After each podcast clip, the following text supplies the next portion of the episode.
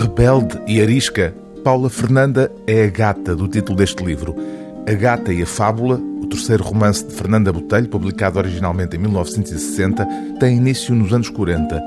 O mundo descrito é o da alta burguesia minhota, com famílias tradicionais católicas em que mulheres fortes se submetem a homens fracos, de acordo com a fábula do mundo patriarcal. Paula Fernanda rompe com esse padrão desde a infância. A obsessão de Paula Fernanda por Duarte, que tenta em vão fugir das garras da gata, vai pontuar uma história feita de um confronto permanente entre os códigos sociais e a violência do desejo.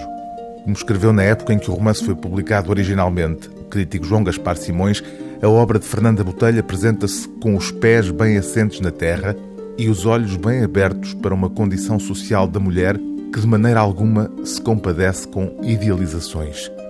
Agora que a obra da escritora está a ser reeditada, este é o segundo título publicado, temos a oportunidade de reencontrar uma voz literária capaz de olhar de frente a complexidade das relações humanas, como fica expresso nesta passagem, já nas últimas páginas de A Gata e a Fábula.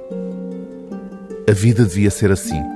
Para cada problema, uma solução óbvia, contas feitas com réguas de cálculo.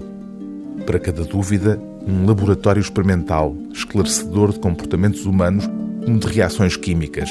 O oxigênio combina-se com o hidrogênio na razão de 1 para 2 e forma água. Uma mulher combina-se com um homem e o que acontece? Quem pode dizê-lo? Tentem descobri-lo a ver se conseguem. Quantas possibilidades, desde o simples e apressado casamento no registro civil até uma guerra de Troia que durou 10 anos. No primeiro caso, um acidente familiar. No segundo caso, um incidente diplomático. E entre os dois extremos, outras variantes mais suaves.